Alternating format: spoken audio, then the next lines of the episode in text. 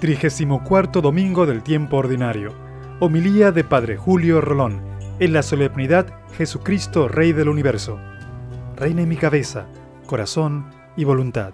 Me pasó que al escuchar este Evangelio desde ayer hasta hoy, comenzando en la capilla de San Diego, mi primera misa del domingo, con esos hermanos que están luchando por construir una capilla, porque el terremoto se la rompió no nos olvidemos de ellos, de nuestros hermanos de San Diego.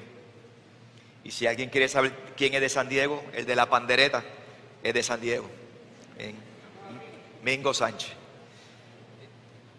Me hacía pensar en el Domingo de Ramos. ¿Por qué? Porque el Domingo de Ramos. Hay un parecido entre la celebración de ese domingo con el domingo de hoy, pero momentos distintos.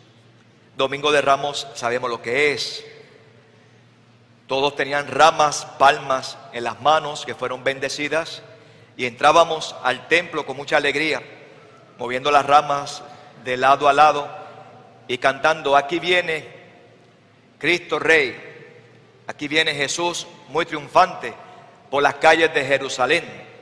Y los niños le gritan con gozo, viva Cristo, Cristo Rey, mi Señor. Y cantaré Osana, di Osana que viva Cristo Rey, gritábamos con fuerza, con mucha alegría.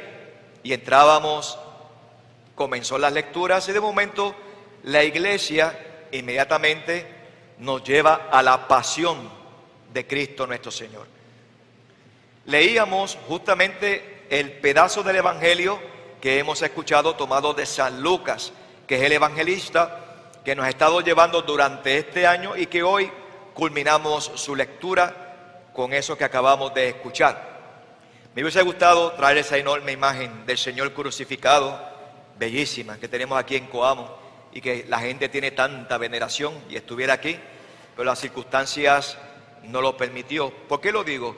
Porque el domingo de Ramos, después de aquella algabarría que estamos haciendo con cánticos, el nos ayudaba con ese cántico, nos poníamos de rodillas contemplando a Jesús muerto en la cruz y guardábamos silencio.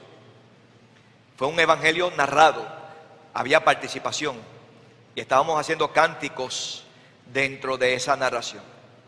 Hoy igual, hoy el ministerio, ministerio en la fiesta de Cristo Rey, una gran fiesta, entrábamos con ese cántico con tanta alegría, llegábamos al altar, hemos leído las primeras lecturas y de momento cuando abrimos el Evangelio, ¿qué nos leyó el diácono Alfredo? La crucifixión. Cristo Rey, crucifixión. Lo insultaban. Bájate si eres el Mesías. Uno de los ladrones, ¿por qué no nos salva? ¿Tú no eres el Mesías? El cuerpo de Cristo, una llaga humana, lo sabemos.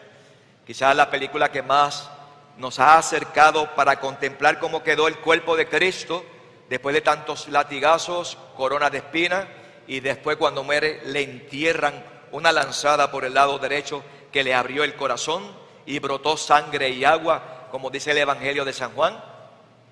Un Señor que muere en la cruz es lo que nos presenta hoy la iglesia para celebrar Cristo Rey.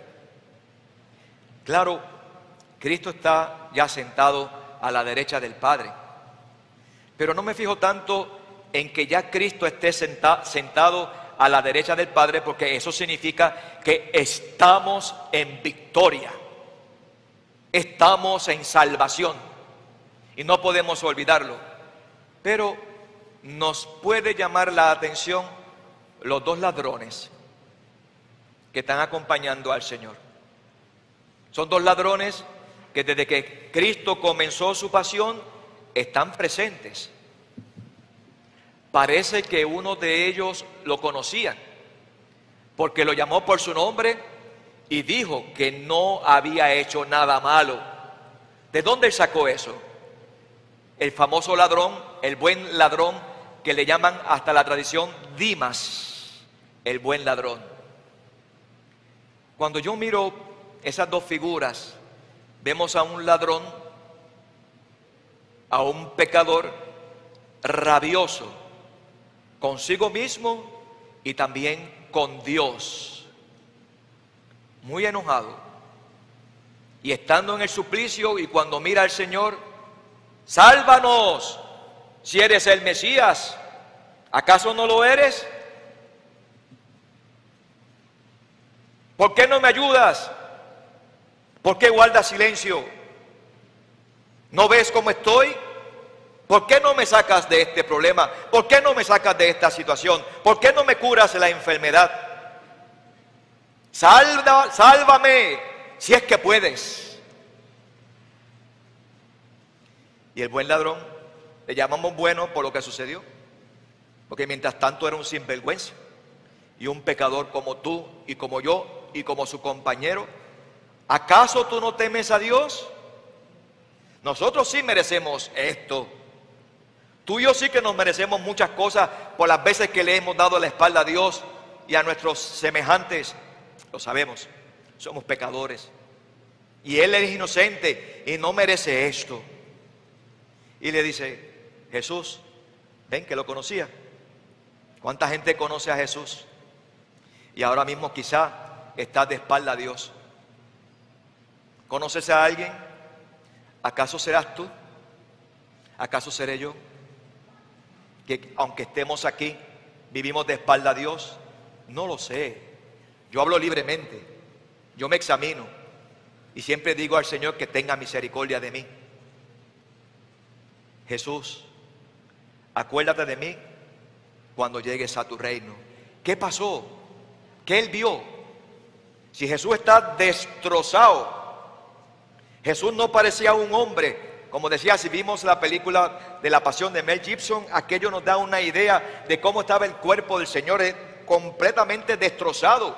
Los latigazos nada más le abrieron la espalda, el pecho, la barriga y los muslos, porque los lo latigaban desnudo.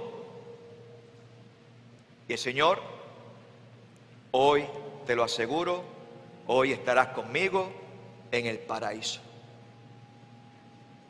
¿A cuántos de aquí no les gustaría escuchar eso en el momento de su muerte?